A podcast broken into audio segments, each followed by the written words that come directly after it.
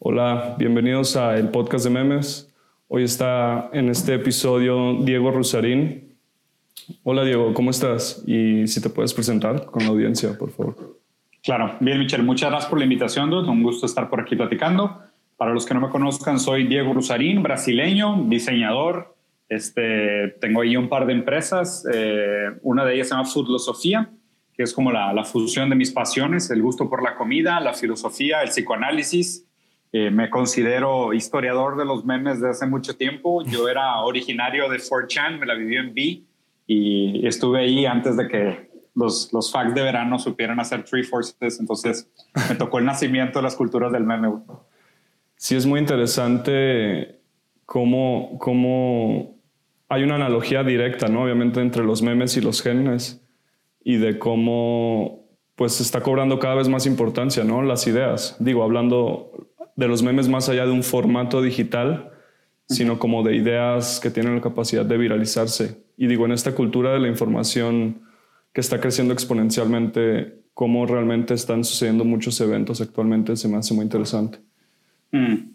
Sí, o sea, todo el tema de los memes siempre me ha parecido un tema muy interesante. Digo, a fin de cuentas son como un, un método de lenguaje, un tipo de lenguaje y un método de comunicación, ¿no? Creo que es interesante el análisis que haces con esta idea del meme y el gene, pero eh, hay una explicación de un lingüista que se llama Ferdinand de Saussure que habla de que las palabras, o más bien los conceptos de los idiomas, son imágenes verbales. Y las imágenes verbales están conformadas de dos lados, eh, un lado que es el significado y el otro lado que es el significante. Eh, el meme, al comportarse como una unidad de lenguaje, tiene una composición muy similar porque a fin de cuentas los memes no los entiendes fuera de contexto. O sea, es como si, o sea, por ejemplo, si tuvieras un pictograma en una cueva del dibujo de un sol, probablemente entenderías que es un sol, porque es, una, es, una, es un pictograma que trata de describir de manera objetiva o representar un objeto que existe en el mundo real. Los memes no. O sea, si tú, o sea, si se acaba la humanidad ahorita y dentro de un millón de años vuelve a empezar la humanidad, si alguien ve un dibujo de un sol en una cueva, van a saber que es un sol. Pero si alguien ve un meme de un gatito, bailando como Matrix o lo que sea, no lo van a entender, O sea, porque es algo, es algo completamente contextual. Entonces, en ese sentido, creo que hay muchas cosas interesantes del análisis de los memes. Primero, el hecho de que estamos perdiendo un vínculo histórico, porque la gente no lee, no hay cultura. Eh, en general, hay una ignorancia, o sea, reina el absurdismo y la ignorancia.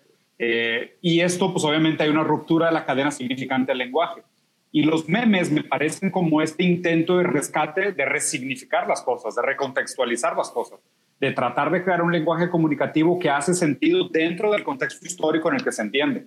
Entonces, o sea, sí me parece algo que, que, merecería mucho análisis, mucha interpretación, porque hay algo muy fuerte ahí. Yo, yo lo digo con, con toda certeza, el meme es una forma de arte y me parece que hoy en día es de las formas más legítimas de arte que existen. Sí, estoy totalmente de acuerdo. Eh, contigo en cuanto a que el meme, hablando del formato este, sí tiene un significado muy importante porque sí es como una síntesis o una destilación de una información basada en un contexto, ¿no? Obviamente, ya sea de una región del mundo, un grupo de personas, una cultura, una subcultura, y cosas que, además la inmediatez, ¿no? De cómo también suceden cosas así, y lo que mencionabas de cómo, no sé, si se extingue el mundo en y después vemos un meme de un gatito, me recuerda y, luego pienso en esta analogía de, del Voyager de Carl Sagan, ¿no? Como de esta síntesis que hicieron como en los 70s o 60s de la humanidad. Y pues fue algo muy, digo, si actualmente sea otra civilización de otro planeta se encontrara ese, ese registro, pues ya es demasiado antigua, ¿no? Y digo, quizás sí representó algo en el momento, pero pues justo los memes o esta síntesis en este formato sí son como muy inmediatas, ¿no? Y, que, y que pues eso ayuda a lo viral. Claro, eh, que, justo, o sea, lo que pasa es de que esto habla, o más bien refleja, eh, la incapacidad que tiene el lenguaje hablado y el lenguaje tradicional de comunicar nuestra, nuestra relación con la realidad o nuestra relación con el mundo. Entonces, si el arte siempre ha jugado este papel, no solo subversivo, pero sino de comunicar aquello que no cabe en palabras, ¿no? O sea, porque el arte logra tangibilizar relaciones, frustraciones, deseos, amores, pasiones del ser humano con aquello que lo rodea eh, en cosas que no caben en las palabras tradicionales. O sea, alguien que se obsesiona con la forma de una mujer al punto de tangibilizarla en una escultura de mármol, tal vez no fue capaz de expresar su admiración por esa forma, a menos de que no fuera martillando una pieza de mármol hasta que quedara como el objeto de sus deseos, ¿no? Entonces, si el arte jugaba ese papel de ayudar al hombre a tangibilizar su relación con el mundo en algo que escapa al lenguaje tradicional, me parece que el meme encaja súper bien en esa definición, porque el meme justamente es eso, es una forma de tangibilizar nuestra relación con el mundo eh, en algo que no cabe en el lenguaje tradicional, ¿no? Entonces, y me parece obviamente sumamente interesante porque el arte que es subversivo de las posturas ideológicas y hegemónicas se hace de la cultura hegemónica como forma de comunicación,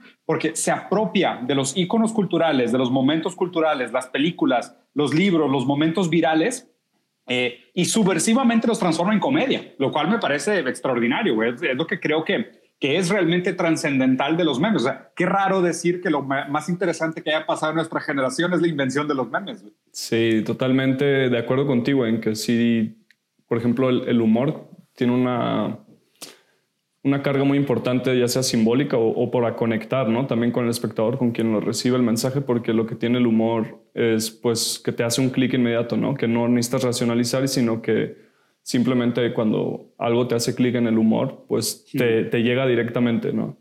Y sí es una forma de, digamos, llegar al, al huésped, ¿no? Que así se llama a veces en, en términos de memética, como los huéspedes, los huéspedes que alojan estas ideas, estos conceptos, estos mensajes. Claro. E, está interesante que les digas huéspedes, porque de hecho en, psicoanálisis se dice que nosotros no hablamos el lenguaje, sino que el lenguaje nos habla a nosotros, ¿no? Entonces vamos a suponer, si tú tienes esta caja de herramientas que son tus memes guardados en tu, en tu álbum de fotos, ¿no? Tú tienes esta caja de herramientas para expresar tu relación con el mundo. Entonces tu relación con el mundo está limitada a lo que los memes pueden expresar. Entonces, de alguna manera, es como si tú tuvieras que filtrar tu relación con el mundo a través de los memes disponibles. Entonces, no eres tú hablando, son los memes hablando a través de ti. Y luego, obviamente, tú también de manera retroactiva acabas ajustando tu relación con el mundo por aquello que los memes son capaces de expresar. Porque ¿cómo puedes tú significar tu relación con el mundo si no existe un meme que lo explique? Entonces, realmente, ¿cuál sería esa relación si no cabe en ningún elemento o concepto de que, que le dé significado a tu relación con el mundo? Entonces sí, sí somos huéspedes totalmente, en el sentido más literal de la palabra, de no, nosotros no creamos los memes, sino que los memes se transmiten a través de nosotros, igual que la palabra. Sí, y hace poco hice una pregunta en la página de Instagram que, de memes justo que, que llevo, que era como, ¿quién, eh, creo que algo así como, ¿quién tiene a quién, no? Nosotros a las ideas o, nosotros, o las ideas a nosotros, ¿no? Porque es justo como ese, esa pregunta que, surge también, como lo que mencionas, ¿no? Porque sí, los, los memes, viéndolos, bueno, eh, eh, dentro de este análisis que estamos teniendo, eh, son como ideas, ¿no? Ideas virales que se tienen.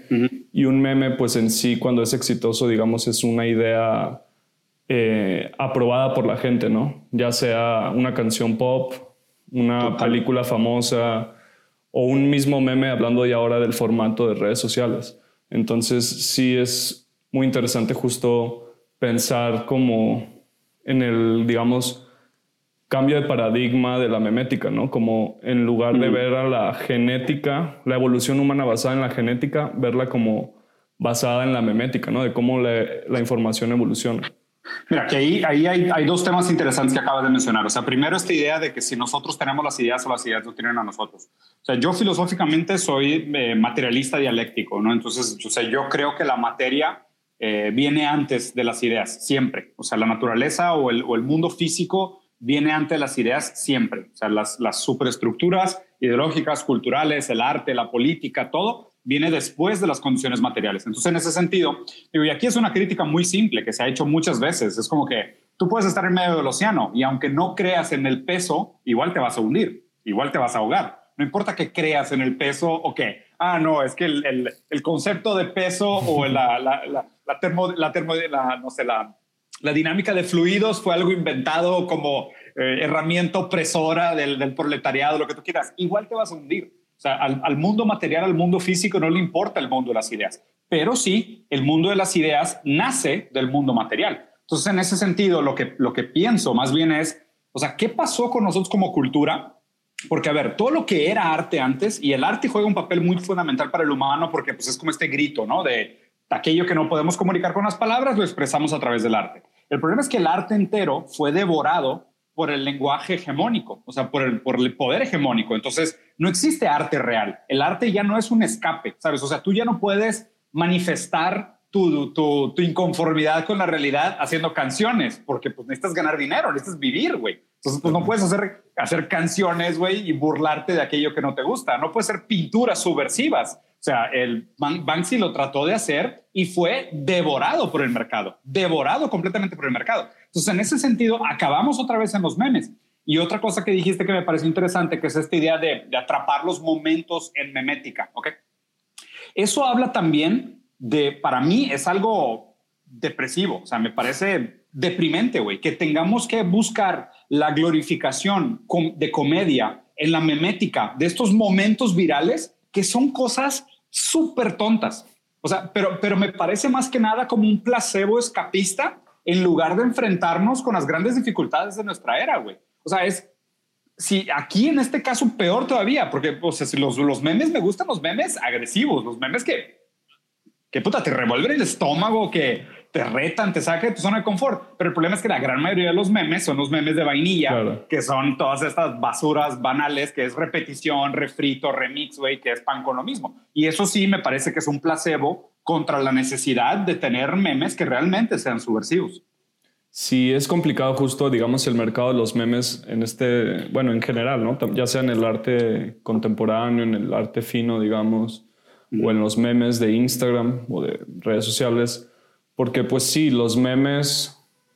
Eh, hay una frase de un libro, de, bueno, una frase de Richard Brody, un, autor sobre memética, así que dice, los memes más aptos, o no más bien, los memes más populares son aquellos que tienen los memes más aptos. ¿Y pues cuáles son los más aptos? Son los, los comprobados que funcionan, ¿no? Y siempre pues funcionan los, no sé, los que tienen ciertas temáticas, ciertas imágenes, no sé, sexo, comida, crisis. Animales. Ajá, como las noticias, ¿no? Por ejemplo, son un ejemplo de por qué la mayoría de las noticias son noticias malas, ¿no? Y pesimistas de guerra, de, de, esto, pues por justo, porque eso como que nos lleva, yo creo, a, a un nivel primitivo, ¿no? Que nos hace como tener ese tipo de instintos de, de pues sí, de, replicar o imitar o distribuir esta información, ¿no? Como pasaba quizás antes en los inicios de la civilización, quizás, ¿no? Como de de alertar o de querer comer o de querer reproducirnos. Y de cierta forma sigue pasando. Sí, y hay otra cosa que me, que me parece interesante lo que acabas de mencionar, que es esta idea de, o sea, que, que las noticias, que más bien, que ahora parece que nosotros consumimos comedia para informarnos y la noticia seria nadie la toma en serio. ¿Sabes? Es como que estamos en esta época donde los talk shows de los comediantes son los que la gente usa para informarse de verdad y cuando alguien ve la tele y se toma en serio la tele tradicional, dices, eres un idiota. O sea, ¿cómo te estás tomando en serio Fox News o inclusive CNN o New York Times, lo que sea? Pues ya, es, ya parece casi ridículo, ¿no? Que eso también a mí, a mí me, me refiere a otro hecho deprimente, que me parece que estamos viviendo en una sociedad completamente infantilizada. Y, y aquí me parece un tema más masculino que femenino. Me parece que los, los hombres eh, ya no son hombres, sino que son adolescentes eternos y, y están atrapados en esta, ¿sabes? Porque, a ver, hay un lugar para el cinismo y hacer burla de, la realidad del sufrimiento, ¿no? Pero en algún momento te lo tienes que tomar en serio. Mi, problema es que ya nunca se lo toman en serio, sino que inclusive las noticias más nefastas, más terribles, más desastrosas del mundo se vuelven meme y las transformamos en comedia. Y parece que es como un desapego nihilista de simplemente reírte de las, de las miserias del mundo. Cuando, cabrón, alguien, alguien se las va a tomar en serio en algún momento o sea, ¿alguien se lo va a tomar con madurez y decir, pues hay que hacer algo al respecto? ¿O, o, no hacemos memes y con el meme hacemos este proceso terapéutico de placebo, de duelo y desmistificación del símbolo, lo que tú quieras, y, pasa por alto y desaparece, ¿no? O sea, como que descargamos levidinalmente los eventos traumáticos del mundo haciendo comedia de ellos, en lugar de tomarlos en serio. O sea, esto me habla de una generación muy infantil. Totalmente de acuerdo contigo, porque como mencionabas anteriormente, eh, yo también creo que sí hay mucho de escapismo ahí y también ya sea de escapismo de nuestra parte como espectadores o consumidores, pero también digamos la otra parte, los creadores, ya sean medios o, personas detrás de cuentas de, memes o etcétera, que pues ya viven también en una economía basado en la atención, ¿no? O sea, en cuánto puedes mantener la atención de las personas y esto, pues sí ha afectado yo creo mucho a eso, ¿no? Que tienen que recurrir a recursos quizás sensacionalistas o de cierto tipo, como decías, ya sea la comedia o, mostrar a personas, no sé, atractivas o imágenes impactantes, cuestiones así, que le quitarían esa seriedad que podría tener. Creo que eso también está ahí. Sí, sí, total, totalmente, güey. Creo que, creo que sí hay algo muy real en lo que dices de, estamos viviendo en este momento de economía la tensión, ¿no? Y, y cuando parece que estamos siendo subversivos, eh, es cuando estamos dando nuestra atención, que es, eh, a fin de cuentas, si fuera un intento antisistemático, eh, no podría ser más falso nuestro intento antisistemático, porque pues a fin de cuentas igual caemos en la atención, el tiempo de pantalla, eh, la exposición a publicidad, que es, pues, es el juego, es donde está el, donde está el dinero hoy, ¿no? Que es la, economía, la atención, como dices. Sí, eh, y bueno, hablando ahora ya de ideas y de, no sé, capitalismo en este caso, creo que es muy interesante lo que está pasando actualmente, ya sea en redes sociales o en general, de cómo las ideas ahora están siendo cada vez más capitalizadas, pero no necesariamente los creadores de esas ideas están siendo pagados, ¿no? Ya sea las personas que hacen memes o que crean contenido de uno u otro formato, ¿no? Que independientemente de eso, yo creo que ahí hay un, un problema interesante, ya sea por reflexionar, analizar o, o mm. simplemente por, por, ver, ¿no? Porque justo, pues hay, hay detrás de eso plataformas y medios que se están viendo obviamente remunerados y ganados, beneficiados, pero justo los creadores, o como tú creo que le llamas, capital humano, pues no está siendo beneficiado, ¿no? Como previamente, no sé, un conductor de un programa o alguien que dibujaría o dibuja cartoons o strips en, el periódico, ¿no? Claro, que ahí, a ver, varios temas. O sea, primero está el tema de eh, las ideas, ¿no?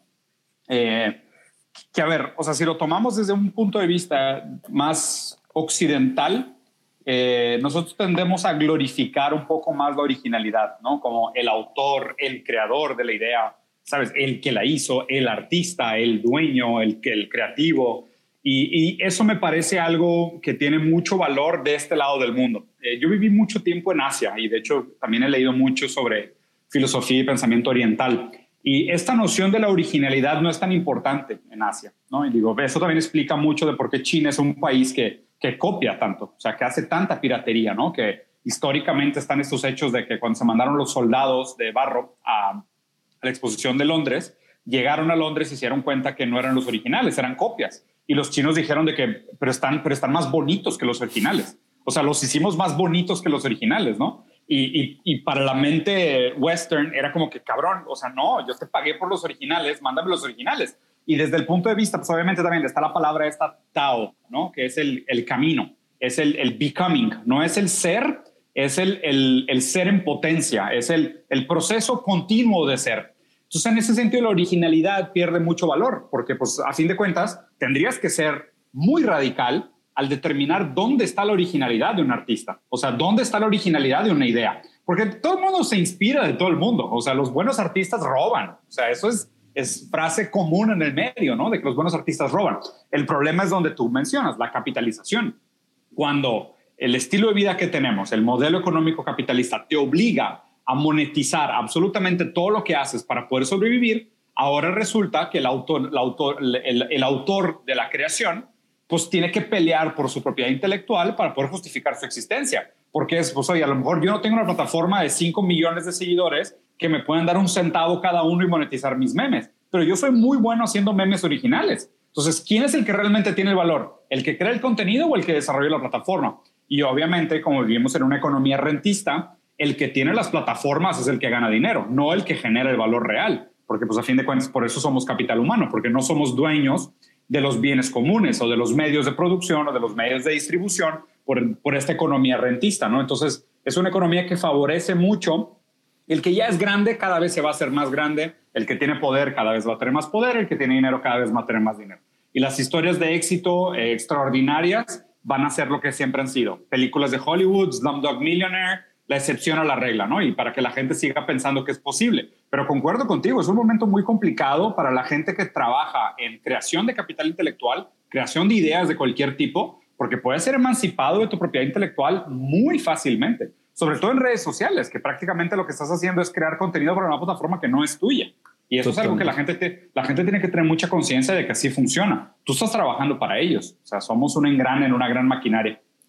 Sí, y digamos, la paga en este caso de las redes sociales, pues simplemente es el estímulo, ¿no? Para, para ambos lados, ¿no? Y tanto el creador, la mayoría de los casos, ¿no? Tanto el creador con sus notificaciones o sus likes, como para el que lee el meme o recibe la información que, pues, no sé, le impacta a la mayoría o, o hay una cascada infinita de información que puede consumir. Pero me llama, me llama la, la, atención, me interesa mucho eso que mencionas de, de Oriente y de China, porque también volviendo como a una definición del meme que existe, digamos, dentro de la memética, es como el meme es la unidad básica de imitación y es simplemente eso, ¿no? Réplica, réplica de ideas previas, ¿no? Y, hay otra frase de este autor, Richard Brody, que mencioné antes, que es, en la familia de las ideas no hay huérfanos. Entonces, como todas las ideas están ligadas y realmente la originalidad es muy, muy cuestionable o casi nula. Total. Ajá. Y, hay un eh, documental que creo que vi a principios de este año, o se le podría llamar documental, sobre cómo China sí tiene otra ideología completamente a la de Oriente o incluso otros países, otras naciones. Y el documental se llama Sino-Futurism o algo así, que es como si fueran, lo describen en pocas palabras como si fueran una inteligencia artificial su ideología o la forma en la que operan de cómo está muy aceptado eh, ideologías o, ideas, conceptos de, no sé, desde la competencia de tipo gaming o de la imitación que mencionabas con el caso de las estatuas, de que ellos realmente operan de una forma muy, muy diferente al resto del mundo y pueden replicar, digamos, esas ideas, esa, esa propiedad intelectual de una forma que nosotros no comprendemos en su mayoría. Y por eso pasan estos casos como los de la piratería, ¿no? Por así decirlo. Claro, porque a ver, o sea, justo esto que decías de que los memes funcionan, que, que, en la familia los memes nunca hay huérfanos, ¿no? El lenguaje es algo que solo funciona en maya. O sea, ¿a qué me refiero? Solo, las palabras solo hacen sentido en la malla del lenguaje. De hecho, o sea, mucho de lo que trabajaron los desconstruccionistas como Derrida en su momento es esta idea de las dualidades de los conceptos, ¿no? O sea, nosotros entendemos lo que es frío porque sabemos lo que es caliente, en contraste. Entonces, eh, esa, esa misma metáfora que es súper simple de esa dualidad, de este antagonismo fundamental, eh, habla también de cómo funciona todo el lenguaje. O sea, las palabras funcionan dentro de la malla del lenguaje. O sea, se contextualizan dentro de la complejidad de todo el lenguaje de, de la humanidad. Entonces, pues obviamente no hay originalidad. Originalidad per se no existe. Porque aún, peor aún en los memes, porque estás agarrando una foto repetida o un template que alguien más hizo o, o inclusive una foto de una película. Entonces, si nos pusiéramos realmente súper estrictos con la autonomía de los memes o con la autoría de los memes, solo serían válidos aquellos memes que son la foto de la persona que lo hizo con una frase personal. O sea, que es como que, pues cabrón, eso, pues, eso no es un meme. O sabes, el meme es agarrar el momento de alguien más, que es una figura pública tradicionalmente o es algo de la cultura popular, y transformarlo en esta unidad de memética que puede conllevar un significante y replicarse de manera universal, ¿no? Pero pues, ¿qué, o sea, ¿qué tanta, o sea, dónde está realmente el mérito? ¿Es en la capacidad de observar ese momento y decir, ah, esto tiene potencial de memética? O sea, ¿eso es lo que realmente es monetizable? Pues habría que separarlo de que, pues, ¿quién es dueño? ¿El que hizo el momento memético o el que lo identificó como un momento memético? Sí, y sí, es, es como, no sé, los escribas o la gente que registra la historia, ¿no? Digamos, quizás la, la analogía que también podría existir. Este, y yo creo que justo mucha de esta problemática es también por la, la cuestión capitalista y, y, por la regulación también, me viene ahorita a la mente como de la propiedad intelectual. De la propiedad intelectual que tiene toda esta carga también de Estados Unidos, ¿no? Y cómo también las patentes y todo eso funcionan en, cuestiones de Estados Unidos mayormente, ¿no? Y que mira, ahí hay un ejemplo interesante. Estuvimos leyendo, yo mi hermano me compartió un artículo eh, que era sobre un algoritmo que estaban desarrollando que estaba escribiendo todas las canciones posibles del mundo. ¿okay? Entonces, programaron un algoritmo que lo que hacía todo el tiempo era crear secuencias de notas en todos los acomodos posibles y registrarlas como propiedad intelectual. ¿okay? Entonces, este algoritmo está funcionando continuamente, registrando todas las patentes que quiera sobre sus canciones. Y obviamente se están haciendo de una prebase de datos de... Se pusieron acá, a ver, ¿cuántas notas existen en, en, la, en la música? ¿Cuántas escalas? ¿no? ¿Cuántas estrofas? ¿Cuántas composiciones se pueden hacer? ¿Cuánto tiempo se tardaría un algoritmo en hacer todas las permutaciones y combinaciones existentes para registrarlas todas. Y ya que tengan la base de datos completas de todas las canciones posibles en el formato de tres minutos en medio con estrofa, ta, ta, ta, en algún momento alguien, no sé, Taylor Swift va a sacar una canción y estos güeyes van a decir, oye, ¿sabes qué? Yo ya tengo registrado un pedazo de esa canción, me debes derechos de autor. Pero lo hicieron todo de manera antecedente, ¿no? Entonces, aquí pues habría que pensar lo mismo, es de que, pues, ¿qué es lo que se registra? ¿Qué es realmente el acto único, valioso, original del autor. Sí, es muy interesante esa discusión que está surgiendo también cada vez más por también, creo, en lo personal, esta, este es, eh, esta parte del exceso de información que estamos consumiendo y creando como sociedad. Y pues sí, en la cuestión de algoritmos, ideas, creo que va a ser una discusión muy interesante porque también, pues, qué parte juega nuestra voluntad, ¿no? O nuestra capacidad humana en, ese sentido. Digo, ya hay quizás son otros asuntos como más metafísicos o no sé, pero sí como visto desde la filosofía, eh, pues la mente todavía es un misterio, ¿no? O desde la ciencia incluso. O sea, y realmente las computadoras, yo todavía me sigo cuestionando qué, qué capacidad tienen todavía de, de crear propiedad intelectual o hasta propiedad sentimental, por así llamarlo, ¿no? Crear arte, por ejemplo. Pues digo, habría, habría que entrar en una discusión estética muy específica de definir arte, ¿no? Y, obviamente concuerdo contigo que esta definición de conciencia todavía es muy ambigua, o sea, todavía estamos, pues, no, no sé, porque, a ver, y, cualquier persona que haya leído más de psicoanálisis que yo probablemente lo podría explicar mejor, pero es, esta noción de conocerte a ti mismo, pues es una fantasía, ¿no? Entonces, y obviamente el siguiente paso es, pues si uno no puede conocerse ni a sí mismo, ¿qué esperanza tiene de conocer a los demás? Entonces, ¿Qué, es, qué, o sea, qué ambición es esa de tener un mapeo de la conciencia como para poder replicarla? Y también, o sea, qué, qué limitante es tratar de describir la capacidad de, la, de creación de la máquina en criterios humanos, ¿no? Porque pues también, o sea, debería juzgarse en base a qué es lo que queremos lograr poniendo ese criterio.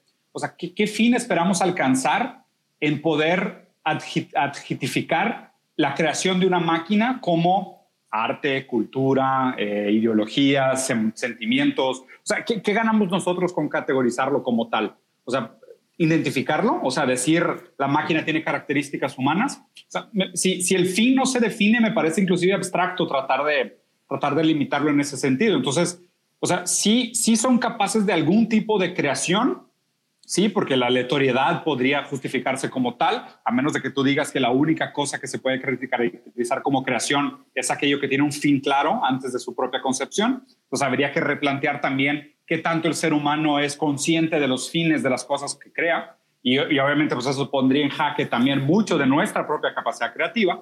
Y, y en ese sentido creo que estamos bastante perdidos, ¿no? Pero, pero sí es verdad que, que la, ciencia práctica, en muchos sentidos, se está moviendo más rápido que la ciencia teórica. Y, por eso nos sentimos tan perdidos. O sea, porque los, o sea, los, científicos cuánticos logran más en práctica que en teoría.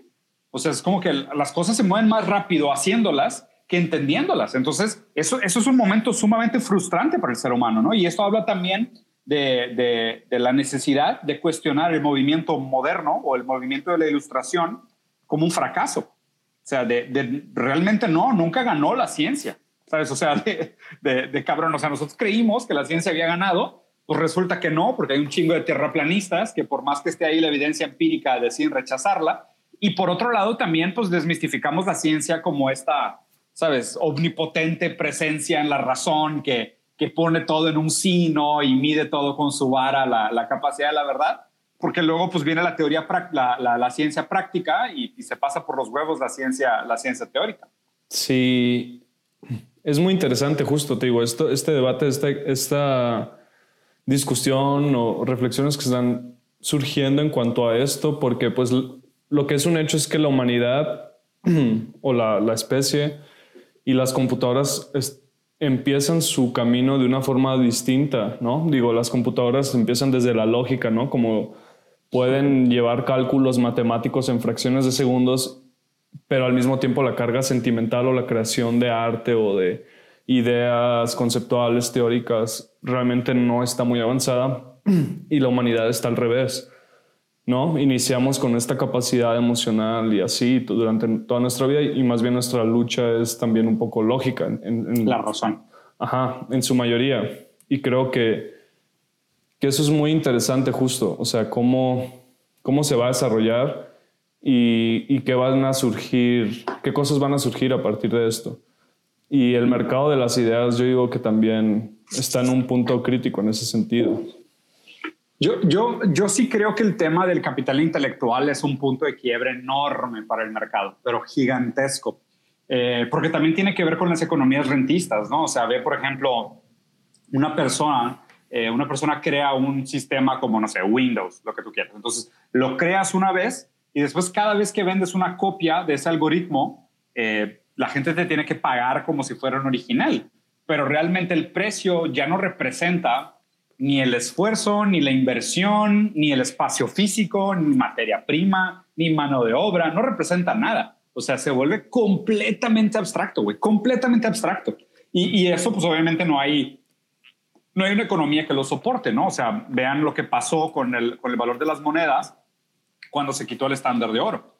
O sea, cuando la moneda ya no está respaldada por nada, se vuelve, se vuelve un símbolo, o sea, está colgada del aire, literalmente funciona porque la gente cree en ella. En el momento que la gente deje de creer en la moneda, la moneda no vale nada, ¿no? Porque, pues, a ver, o sea, nos podríamos poner de acuerdo y yo te digo que te doy 100 Diego dólares y los 100 Diego dólares valen lo mismo que los dólares, nada más que son directamente conmigo y dice 100 en una hoja de papel en blanco.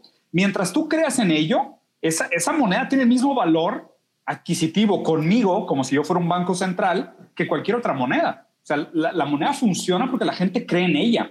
El problema es de que mucho de esa creencia viene de cosas que ya no existen, güey. O sea, ya no hay oro por detrás, ya no hay un control estatal por detrás. Los bancos pueden imprimir a, grandes rasgos libremente lo que puedan de moneda. O sea, hay, hay, una manipulación enorme de la disponibilidad del flujo de capital. Hay fugas de capital por todos lados, paraísos fiscales y la chingada. O sea, y, mucho de eso que nosotros pensábamos que era por qué funcionaba, ya no está ahí como mecanismo de seguridad, lo cual al mismo tiempo pone en jaque todo el concepto de propiedad intelectual, que es, oye, pues tú estás usando eh, no sé, usas Waze, ¿no? Y tú cuando usas Waze, tú estás generando datos para Waze.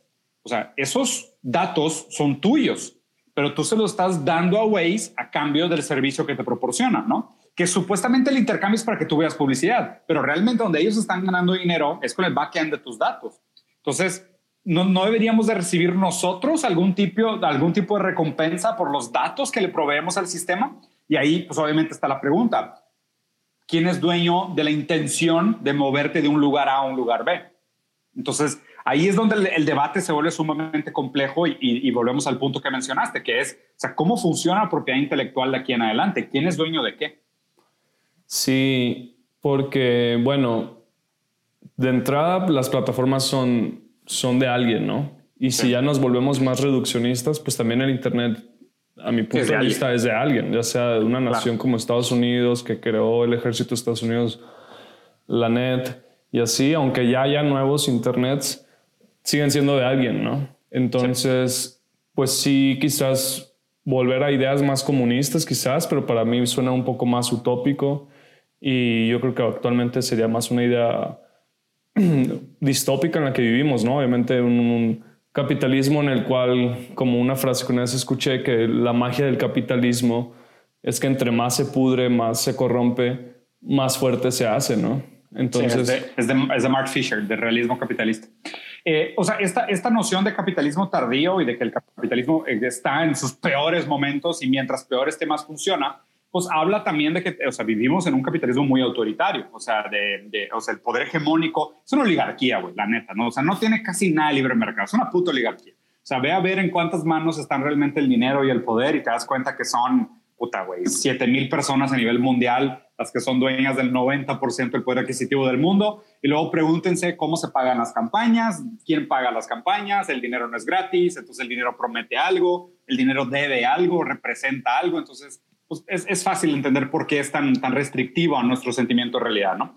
Y, y, a tu comentario de que si el comunismo es realmente una alternativa que en algún momento fue utópica y hoy suena distópica, digo, pr primero hay que, ser muy, hay que ser muy cuidadoso con esos términos porque, pues digo, el, el, el comunismo es primero la etapa avanzada después del socialismo, cuando a nivel global eh, el, los, el, proletario sea dueño de los medios de producción. ¿no? Y socialismo es este estadio intermedio donde existe un Estado representativo del proletariado que se apropia de los medios de producción para hacer la transición hacia el comunismo. Eh, en ese sentido, yo concuerdo contigo en que el, proyecto del comunismo siempre fue una utopía. Y lo raro de las utopías, y es algo que he estado leyendo últimamente, es que las utopías siempre son apolíticas. O sea, las utopías no, no contemplan la política como parte de su día a día. ¿okay? Y la política es justo nuestra relación con aquello que nos molesta. O sea, el, ser humano es político porque la política en su en su estatus más fundamental es cómo le hago yo para tolerar en ti aquello que no me agrada. O sea, son estas reglas sociales de cabrón, me caga tu música, güey. Pero ¿cómo le hago para que tú puedas escuchar tu música sin que yo me meta a tu casa a las 3 de la mañana con un bat de béisbol? Esa es la política. Mientras existan diferencias entre humanos, van a existir necesidad de política. Las utopías parecen ultrapasar las diferencias entre los humanos, entonces prescindir de la necesidad de un Estado regulador, lo cual por eso son utopías, por eso nunca pasan. Lo que sí me parece sumamente rescatable del, del comunismo es más su fundamento económico, eh, las economías planeadas, o sea, sabemos que los, los o sea, el mercado no se prepara para, para momentos de, de, de, urgencia. Vean lo que pasó en la pandemia, o sea, los doctores tienen años diciendo, hay una conferencia súper famosa de Bill Gates diciendo, viene otra puta crisis respiratoria, güey, nos va a llevar la verga. O sea, y, y nadie se prepara para eso. Pero ya que nos estamos muriendo la chingada, ah, ahora sí, Estado, dame dinero para desarrollar vacunas, ¿no? Entonces, libre mercado, mis huevos. O sea, necesitamos una economía planeada. Pero pues para tener una economía planeada necesitamos una visión. Entonces, ¿cómo podemos trabajar con una visión sin caer en utopías románticas, sin caer en autoritarismos que imponen la fantasía de uno sobre todos, respetando de alguna manera la necesidad de las diferencias entre seres humanos para que continúe existiendo la individualidad? Y me parece más bien que el camino es como que sí rescatar algunos de los valores del comunismo, o sea, como tener el bienestar común por encima del bienestar individual, ¿sabes? O sea, es el, el, bienestar común debería ser más importante que la libertad individual. O sea, eso me parece un valor fundamental. Segundo punto rescatable del comunismo para mí es el materialismo histórico de Marx, ¿no? que es decir, las condiciones materiales de una persona determinan lo que la persona puede llegar a ser. Y eso es algo indiscutible a nivel empírico histórico. O sea, si tú te pones a analizar históricamente, o sea, el, el, la riqueza se perpetúa en la gente que nace rica, el factor determinante para el éxito es nacer en una familia de opulencia, o sea, y en puta, desproporcionalmente, o sea, 99 a 1%, si naciste rico es más probable que continúes siendo rico a que si naciste pobre que seas rico, y es obvio, ¿no? Pero la gente se la pasa toda la vida discutiendo el otro, el otro 1%. Lo que me parece otro rescatable de, de, del comunismo es pensar en, en un tipo de tecnocomunismo que es lo que muchos economistas están discutiendo hoy en día, ¿no? Que son esas ideas del anarcosindicalismo, como el que propone Chomsky, o el dividendo universal básico, como lo propone Yanis Varoufakis. O sea, hay, hay, muchos, hay muchos mecanismos interesantes. Y lo otro es que eh, tal vez exista un espacio donde preservemos algunas prácticas del mercado, pero con claras limitantes. O sea, usar el mercado para lo que es bueno. Porque para mí la noción del capitalismo es el, el mercado es bueno cuando es una herramienta para filtrar utopías, pero es malo cuando lo usamos como un dios que todo lo determina. Entonces, justo me parece que ahorita estamos en un momento histórico donde hay demasiada libertad para el mercado y como el mercado no tiene visión, el mercado simplemente responde al deseo desmesurado y crudo de, de la humanidad. Tenemos drones que entregan dildos en 30 minutos por, por Amazon, pero al mismo tiempo tenemos la mayor cantidad de gente obesa y gente malnutrida en el mundo al mismo tiempo. O sea, a, a, qué problemas les estamos dando prioridad. Y eso es lo que hace el mercado malamente. Sí, y este año justo fue como una, un reto o un... No sé si, bueno, hay, hay muchas cuestiones, ¿no? También conspiranoicas y así, pero no, no nos vamos a meter ahí, pero justo este año dentro del capital, ya sea de ideas o el capital en general, el, el mercado, fue un año como una prueba, yo diría, ¿no? Como un reto en cuanto a lo que puede venir y lo que una reflexión de lo que ha pasado antes, ¿no? Totalmente. y en eso me gustaría preguntarte a ti, digo, con todo tu análisis previo, tu información que has consumido, también tus propias reflexiones, ¿qué podrías sintetizar o, qué podrías también al mismo tiempo eh, como... Predecir. Predecir exactamente, como profetizar, que vienen en cuanto a la economía de ideas o la economía creativa en los próximos años. Yo en lo personal he dicho antes que quizás porque me conviene o algo así, yo lo veo un poco optimista de que vienen quizás plataformas que van a ser más como YouTube, digamos, ¿no? Que puede monetizar a las personas que crean, porque también hubo un auge, ¿no? De, creadores y así, no solo de, de, videos, sino de otras cosas, ya sea texto, poesía, etcétera, foto. Yo creo que viene un poco más por ahí. ¿Tú qué, qué piensas? Mira, yo, yo soy un verdadero optimista y, y, un verdadero optimista me refiero a que soy sumamente pesimista. Entonces, el, el, a, lo que me refiero con esto es que yo sí creo, en, y en ese sentido soy optimista, porque el optimista real es el que cree que las cosas podrían ser mejores, ¿no? Pero si seguimos la tendencia que estamos viendo ahorita, las cosas se van a poner mucho peores, ¿no? ¿Por qué? Porque durante mucho tiempo existió la creencia de que la mejor manera de la proliferación del capital era a través de la libertad y la desregularización lo cual se probó totalmente falso, porque el país que está ganando en el capitalismo hoy es China. Y China ganó en el capitalismo con un Estado autoritario, con un gobierno que, comunista, eh, tomando decisiones por la economía, actuando con mano de hierro, legislando a favor de, de, algunas tendencias y estrategias, pero China prácticamente ganó la guerra económica. O sea, el capitalismo lo ganó China con valores comunistas autoritarios.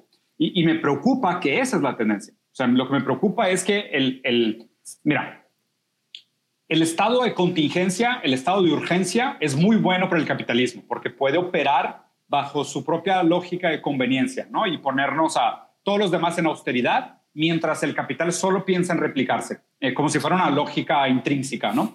Entonces, en ese sentido, a mí lo que me preocupa es que vayamos a, ver más gobiernos autoritarios eh, como el de China en el resto del mundo. Y, no son los gobiernos muy buenos para la libertad de expresión. Entonces, eso pone en jaque el, que, que, juega eh, un gobierno autoritario para el mercado de ideas. Pero también al mismo tiempo, si lo pensaras históricamente, durante el nazismo es cuando hubo el mayor crecimiento de artistas en el mundo, porque la frustración y el dolor exige el arte. ¿Sabes? O sea, hay, hay una frase muy famosa de que cuando vinieron a desapropiar a Dalí de sus obras, ¿no? La, o la gente del partido nazi dijeron de que, o sea, llegaron y dijeron de que esta pintura es tuya, tú la hiciste, y él dijo, no, es, es de ustedes, ustedes la hicieron. O sea, es, culpa de ustedes, cabrones. Entonces, es, es, interesante pensar en todo ese movimiento porque al mismo tiempo que sí, un, Estado opresor, autoritario, haría más difícil el trabajo creativo, pero obviamente dialécticamente inspiraría mucho más a los verdaderos artistas a decir, ah, no quieres que me burle de ti, puta, pues voy a hacer memes todos los pinches días, cabrón, hasta que me metas a la cárcel, ¿no? Lo cual probablemente barrería mucho de la gente que está en este tema por motivos banales, superficiales, vanilla, pero le metería un turbo expreso, güey, a los que realmente usan el meme como una plataforma subversiva de comunicación. Sí, wow, pues sí, sí hay como mucha información que ha surgido a, a través de este debate, de esta conversación que estamos teniendo. Y me viene a la mente antes ya como de concluir un poco esta, este podcast, esta conversación, que justo he, escuchado una frase que es como si quieres ver el futuro de, de Occidente, observa hacia Oriente, ¿no? Observa hacia China lo que está pasando y un poco también es por lo mismo de, de lo que ha pasado este año, este 2020, eh, que ya está terminando, ¿no? Estamos a dos días de que termine. Y es muy interesante. Entonces, un poco también para como cerrar todo esta, este debate que hemos estado teniendo de ideas, ¿qué podrías tú como aconsejar a las personas, a los, a los consumidores de este contenido, eh, sobre todo personas creativas, ¿no? Mm. Que, que, que, trabajan en esta economía creativa, en esta economía de ideas, ¿qué les podrías tú como compartir en ese sentido, ¿no? También como tu visión. Soy, malo para dar consejos, güey. La neta no, no, es, no es lo mío, güey. O sea, me parece que dar consejos es cosa de coach. Yo, yo le recomiendo a la gente leer. O sea, lean, fórmense su propio criterio, investiguen. Hay muchos libros muy buenos que están guardados desde hace siglos que, que vale la pena revisitar. También hay mucho, yo creo que es un momento muy importante para la teoría crítica. Adorno, Horkheimer, Derrida, Deleuze, eh, Fisher, Byung-Chul Han. O sea, me parece que hay mucho pensador eh, contemporáneo que, que, hace interpretaciones increíbles sobre los verdaderos dilemas y las paradojas de, de este momento histórico, ¿no? Y, y, y, mientras más gente los lea y se cuestione y trate de formar un criterio más amplio, mejor. O sea, yo lo que creo que vale la pena ahorita es traer de regreso la retórica con R mayúscula, que es el debate, eh, la proliferación de las ideas, pero ah, con la persecución de un bien, ¿sabes? O sea, no, con las, no como los sofistas que, que usan la retórica a su favor para engañar bobos, ganar votos o vender cursos, eh, sino realmente la retórica buena, o sea, la retórica del debate, la retórica de cabrón. O sea, platiquemos porque hay cosas serias pasando y hay sufrimiento real. Debería de existir una versión mejor de la realidad y, y por eso es que estamos aquí, ¿no? Muchas gracias, Diego. Eh, creo que ha sido una, una conversación un poco sintetizada, un poco corta, digamos, pero muy, muy buena en cuanto al bueno. contenido.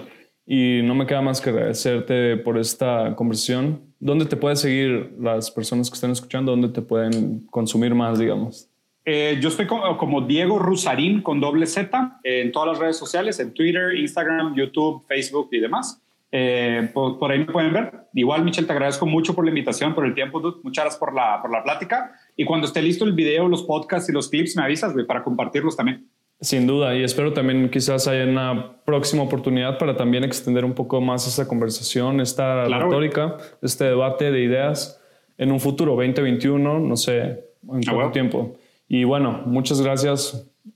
Hasta la próxima. Nos vemos, dude. Gracias. Bye bye. Bye.